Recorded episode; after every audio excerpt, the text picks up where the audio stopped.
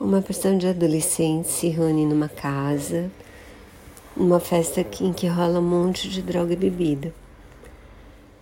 Nessa festa, uma adolescente desaparece e, e, um, e o namorado dela aparece afogado na, na piscina da casa. O pai da menina se desespera, ele é médico, tem um amigão que é meio parceiro dele na investigação, porque a polícia parece meio incompetente para resolver o desaparecimento da menina. O... Bom, tem várias histórias, tem a história da casa onde aconteceu a festa, da família, tem a história dele que ficou viúvo há um tempo e a filha mais velha parece que achou muito difícil viver com isso, com a perda da mãe, e depois a gente vai entender melhor.